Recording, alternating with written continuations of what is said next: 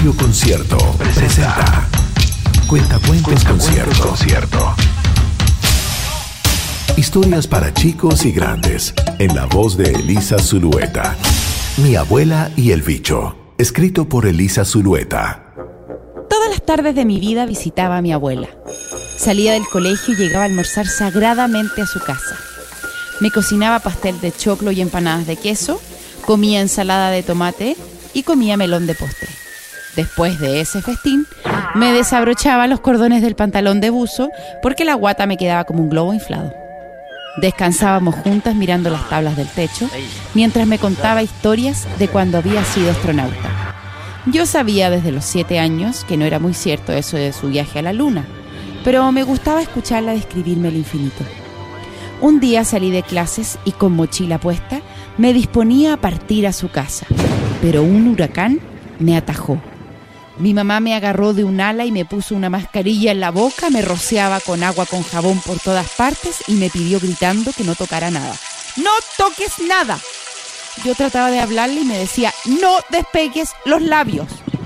Entramos veloces a nuestra casa como si fuéramos una familia de antílopes. Antes, me sacó los zapatos y me manguerió completamente. Me subió a la tina y me lavó el pelo como si tuviera rayado el cuero cabelludo con ese plumón que no sale y luego me sacudió los dientes como si tuviera nidos de loros dentro de la boca. Hasta el momento no me había dicho palabra y cuando por fin escupí los dos kilos de pasta de dientes pude gritar, ¿qué está pasando aquí? Mi mamá no me contestó. Mientras cerraba las ventanas, la miraba como si fuera una tormenta que iba a durar tres días. No se tranquilizaba. Se puso a contar todo cuántos granos de arroz quedaban en la despensa, cuántas servilletas quedaban y que si las cortaba alcanzarían para el doble de tiempo. Entre tanto, llamaba a mi abuela por teléfono, pero nadie le contestaba. Eso la puso más nerviosa y se puso más tiesa y se puso más muda. Y lo peor era como si no me viera ahí sentada en la escalera sin zapatos, despeinada, con la cabeza empapada, esperando algo que no sabía qué era. Mi mamá subió al segundo piso como si un imán la estuviera empujando. Yo estaba estupefacta mirándola moverse como una bola de flipper que le vuelven a pegar para que se vaya hacia otro lado. Me senté a pensar en las cosas que podían tenerla así. Pensé que había hecho mis tareas, que un 2 en gimnasia podía perdonarse, sobre todo si lo floja venía de mi familia. Pensé también que no había dejado el agua correr en la tina hasta rebalsar el baño, que no tenía peste, que no tenía piojos, y también recordé si le había devuelto el ruch rojo que le robaba a veces. Y sí, se lo había devuelto. Lo de comerme su chocolate de la cómoda ya había pasado y ya había tenido un castigo por eso. Descartadas todas mis teorías, decidí llamar a mi abuela. ¿Aló, quién habla? Por fin. Ese sonido de su voz delgadita y algo grave me daba algo de normalidad. Hola, abue. Dije soltando una tensión como si hubiese aguantado la respiración por dos horas y media debajo del agua. Y me contó que había tratado de sacar a un chincol que se le había metido dentro del living y que cada vez que estaba a punto de atraparlo, para liberarlo por fin, sonaba el teléfono y el pájaro se asustaba y empezaba todo de nuevo el asunto del rescate. Preferí no decirle que era mi mamá la que la estaba llamando, su propia hija, que marcaba su número como si fuera un pájaro carpintero. Conversamos mucho, mucho rato. Me contó que había cocinado panqueques con manjar y que como yo no fui, se tuvo que comer los seis. Se reía y me contaba mil cosas como si en un solo día hubiese ido a África, construido la muralla china y salvado a los pandas del peligro de extinción. Finalmente, saqué al chin me dijo. Lo saqué con una meditación que aprendí en China. Quizás él venía de esos lugares, porque como que me entendió de inmediato el mensaje.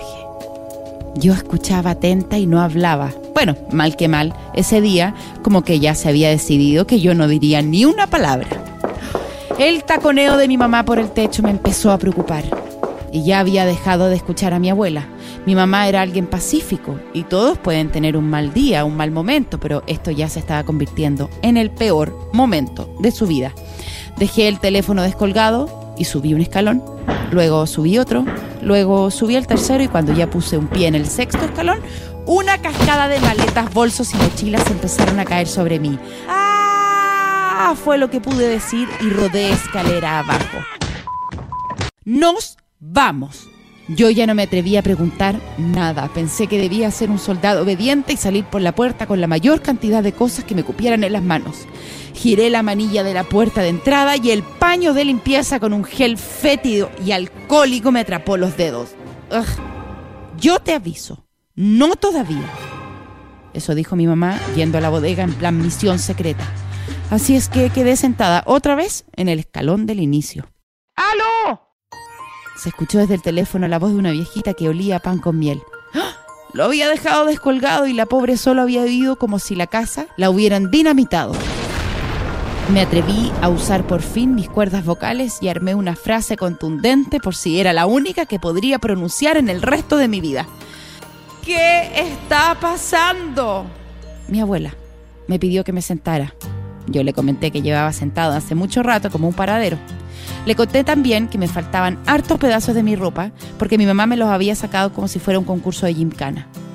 Que no sabía por qué no fui a almorzar con ella y que al parecer nos íbamos de la casa y que mi mamá había perdido el don de la explicación o peor aún, del habla. Hay un bicho. Silencio en la comunicación. Hay un bicho. ¿Qué? Me empezó a picar todo en ese mismo instante. Me paré del escalón. ¿Dónde está? Me explicó que no sabía. ¿Y cómo es? Me dijo que era verde, invisible y que no era uno, que eran millones de cientos de chorrocientos de billones de esos bichos. Ay, me puse nerviosa y le pedí que me explicara de la misma forma en que me enseñaba a hacer una receta de queque. No podemos entender, me dijo. No, le alegué que ella siempre me explicaba todo y que era una emergencia saber más o menos si me iba a meter el bicho dentro del pelo, de la ropa o de mis muelas. En ese momento, mi mamá apareció con dos cascos, guantes de goma, mascarillas, fierros que sobraron de la carpa del veraneo y un bote plástico que se puso a inflar en la mitad del pasillo. Su cara pálida iba transformándose en un rojo morado y el bote no engordaba ni un poco. Soltó la bombilla y me dijo, ¿con quién hablas? Mi abuela gritó tan fuerte desde su lado del auricular, ¡Soy yo! que mi mamá quedó pegada al techo. Se tiró un piquero con salto ornamental directo al teléfono y, y se puso a hablar rápido como una ardilla. Saltaba en frases locas. Te vas conmigo. No, mejor nos vamos para allá. No, nos arrancamos a la playa. No, nos vamos a refugiar en el bosque. Entonces no, nos escondemos en el desierto. Y un montón de nombres de lugares que yo no conocía. De pronto se quedó callada y llegó por fin el silencio. Todo se detuvo y las lágrimas comenzaron a salir como pulguitas de mar en la arena. Mi mamá lloraba así, quieta, sin poner esa cara arrugada que ponen las guaguas cuando estallan. Me alivié porque volví a ver a la mamá que yo conocía y me puse a contar las gotitas que caían de su quijada a la madera. Una gotita, dos gotitas, 9, 14. Todo en voz bajita. Sí, sí, sí, sí, sí. Fue lo único que dijo mi mamá y cortó. De repente agarró el teléfono como si hubiera despertado un sueño. Me lo pasó y me dijo, toma, escucha a tu abuela. ¿Se van a quedar ahí las dos? Me dijo con la misma dulzura con la que me reta o me dice feliz cumpleaños. Y luego me habló con muchas palabras sin parar. Van a estar en su casa. Pueden dejar la puerta abierta, pero no atravieses la reja de la calle. Si quiere entrar un chincol, déjalo pasar. Si quiere entrar un suspiro, que se meta por la ventana. No salgas a la plaza que ella no se va a mover de donde está. Tampoco invites a la vecina porque ella también te va a esperar. Hay que esperar. Eso es lo que hay que hacer. Esperar. Como una mujer embarazada que espera que una guagua tenga pulmones listos para salir. Hay que esperar. Eso es lo que hay que hacer. Afuera, algo se tiene que ordenar. Y no te puedes enfermar porque tú lo puedes evitar. Tienes la suerte de tener tu guarida. Y tenemos que organizarnos para, para cuando podamos volver a salir. Pero antes, antes debes aprender mucho. Debes aprender a respirar sacando la guata hacia afuera. Debes aprender a comer de todos los colores que la naturaleza te da. Debes leer lo que te guste, mirar el techo y saber cuándo llorar. Yo haré lo mismo. Me voy a nutrir porque puedo. Y si puedo, entonces debo. Hay un bicho. Tienen que cuidarse en tu casa para que en mi vejez también me puedan custodiar. Hay que conocer el ocio. ¿Sabes lo que es el ocio? Hay tanto por descubrir.